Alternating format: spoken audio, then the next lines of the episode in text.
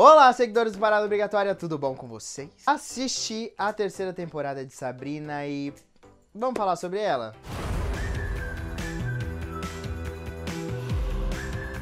Muito bem, se você ainda não assistiu, eu vou tentar dar um resumo aí, uma sinopse do que conta a terceira temporada de O Mundo Sombrio de Sabrina. Não é a terceira temporada. Ah, é a terceira parte, me desculpem. Na terceira parte de O Mundo Sombrio de Sabrina, a série segue de acordo com terminou a segunda. Olha só que coisa. Ah, importante. Oh, meu Deus! Ah, Sabrina descobriu que é filha aí, na verdade, real do, do demônio e seu namorado foi, está ainda, segurando Lúcifer dentro de si. E aí a bonita decide que ela vai pro inferno recuperá-lo. Logo no primeiro episódio já começa assim, com Sabrina e seus amigos indo até o inferno para salvar o, o Nicholas. Muitas coisas acontecem por ali e pode ser que agora a Sabrina tenha que se tornar a rainha do inferno para conquistar ou ter as coisas que ela deseja. Basicamente é isso, certo? Certo. Muito bem.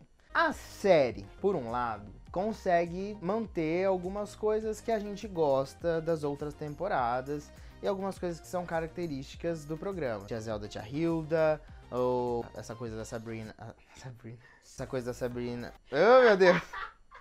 Essa coisa da Sabrina achar que tá certa e na verdade ela faz um negocinho e aí faz uma cagada maior. São características da série que sempre funciona e é muito bacana. Tem alguma errada, coisa errada nessa temporada que eu não, eu não entendi. Muitos dos personagens parece que perderam suas características. Não parece que eu não tô vendo os personagens dos, outra, dos outras temporadas. Tá esquisito, sabe? O Nicholas toma atitudes muito questionáveis, apesar de ter uma explicação sobre o porquê ele tá assim até ali no meio da temporada. Só que ainda assim ele toma uma decisão esquisita, diferente, depois de tudo que a Sabrina fez. O Ambrose parece que também não é o primo, ele fica um pouco mais chato, e aí ele tem esse relacionamento com a menina, que eu esqueci o nome das irmãs sinistras também, sou ótimo de nomes. Um relacionamento que eu não, que para mim não me desce, não, não, não consigo comprar aquela relação dos dois. Do nada, do nada, galera, Sabrina decide que vai, junto com a Ross, participar do, do, do grupo de líderes de torcida. Em, em que momento, em alguma temporada, a gente viu qualquer tipo de característica ou vontade delas? Ou, sabe, algumas coisas não se encaixam. Parece que não são os personagens que a gente tá acostumado a ver das outras temporadas. Vi muita, muitos vídeos e muitas críticas das pessoas, tipo, questionando a parte musical da série. Nessa temporada a gente tem alguns números de música, são bem colocados. A parte musical da série não me incomoda. Não que fosse necessário. Se a gente parar e analisar, todas as partes que tem música poderiam ser excluídas que não fariam a menor diferença ali. Mas daqueles recursos que Sabrina tem, de, toda temporada tem, que a gente é meio enganado, que é o de enrolar mesmo, né? Em episódios para ter aí o seu uns 60 minutos de duração. Por outro lado, apesar de levar os personagens, características dos personagens para um lado diferente, às vezes é um risco que eles quiseram correr exatamente para falar.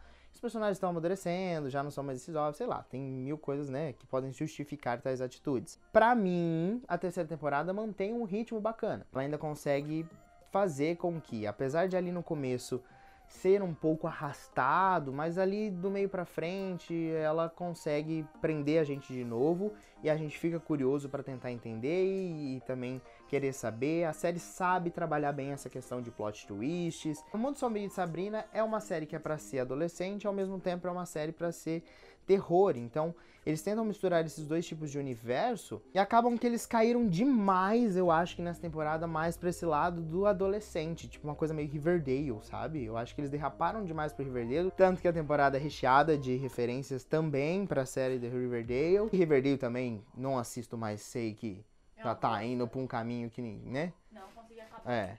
Ela desperdiça tempo, às vezes, com personagens que poderiam ser muito interessantes, tipo Caliban.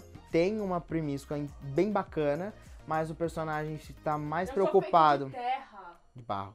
Mas o personagem tá mais preocupado em, em estar bonito e sempre falar que ele é feito de barro e se reafirmar. Mas é um personagem que poderia ser muito mais é interessante. É, e falar que ele é príncipe do Eu, inferno. Caliban, do inferno, Feito de barro.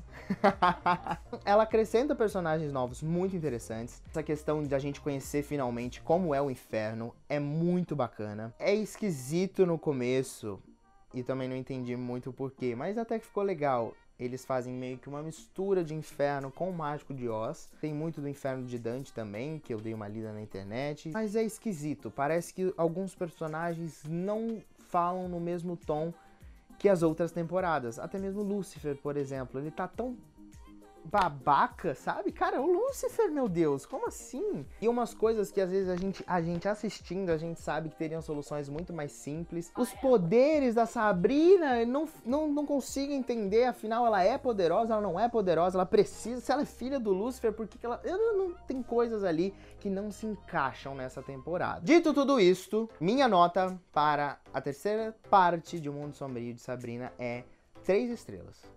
A série consegue manter muitas qualidades das outras temporadas, porém se perde no quesito de tratar aí essa vasta gama de personagens que ela tem ali, tenta criar subtramas totalmente desnecessárias, abre pontas que não se respondem, não se fecham e deixa para uma segunda, uma, uma quarta parte que obviamente vai ter, mas ainda assim é o mundo sombrio de Sabrina, que a gente se apaixonou e que a gente gosta. Os atores dessa série são muito bons e por isso vale a pena continuar vendo e assistir e nos deixou curioso pela parte 4 desse seriado. Fazer. Então é isso. Não esquece de se inscrever, comenta aqui embaixo. Você já assistiu? O que você achou da terceira parte do Mundo Sombrio de Sabrina? Gostou, não gostou? Qual das partes você gosta mais? Não esquece também de acessar o paradaobrigatoriacine.com.br que vai ter mais curiosidades e notícias da cultura pop por lá. Também tem um vídeo aqui de curiosidades do Mundo Sombrio de Sabrina, aqui da Ana, que deve aparecer por algum canto aqui